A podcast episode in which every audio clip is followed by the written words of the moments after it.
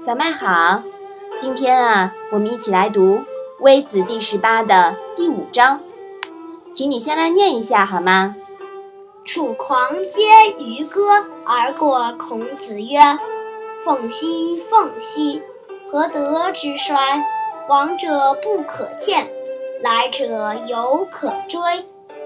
已而已而，今之从政者殆而。”孔子下。欲与之言，虚而辟之，不得与之言。妈妈，接鱼是什么意思呀？鱼啊，就是马车。那接鱼呢，就是马车会车相向而过。这一章讲了什么呢？一位楚国的狂士驾着马车迎面过来，唱着歌，与孔子的马车相向而过。他唱道。凤凰啊，凤凰啊，你的德运怎么这么衰呢？过去的已经无可挽回，未来的还有机会把握。算了吧，算了吧，今天的执政者危在旦夕。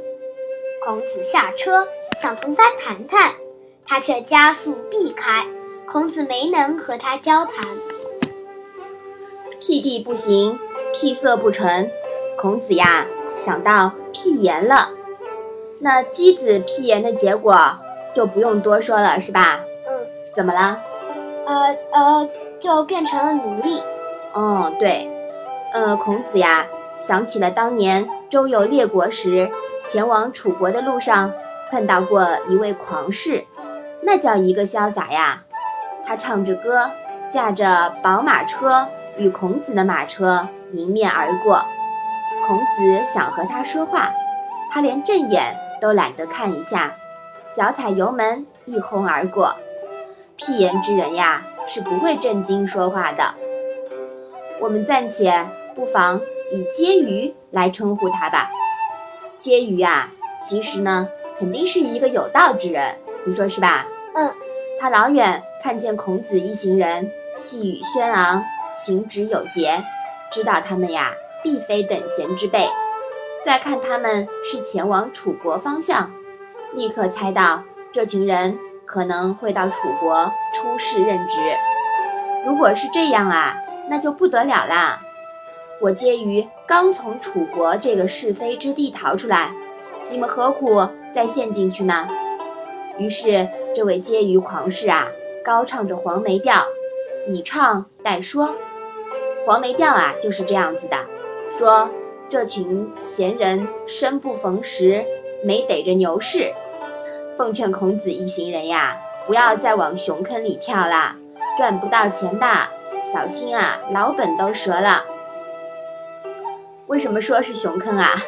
因为楚国呢，它是芈姓熊氏，是有熊氏的后代。孔子这个时候呢，他是在楚国。和陈蔡交界处不远，也就是现在的安徽、湖北交界区域。所以，我你看我们七姐这本书啊，也是很风趣啊。嗯。就把那个楚国就叫熊坑了，是不是啊？嗯。对。后来呢，事实也证明了，孔子一行到楚国确实没捞到什么好处。楚王计划中的分封啊，被令尹子西给搅黄了。所以说，婕妤说的对，要抛弃幻想，向前看，是吧？嗯，好，那请你把这一章啊再来读一读。楚狂皆渔歌而过孔子曰：“凤兮凤兮，何德之衰？往者不可谏，来者犹可追。已而已而，今之从政者殆而。”孔子下，欲与之言，虚而辟之，不得与之言。嗯，不过呀，以孔夫子的性格，真的能学婕妤这样吗？看来是挺难的，是吧？嗯嗯。下一章呀，我们会会讲到孔子呀，在这个时候，他又想起了周游列国的路上碰到的另外几个影视的故事。那我们今天的《论语》小问问呢，就到这里吧。谢谢妈妈。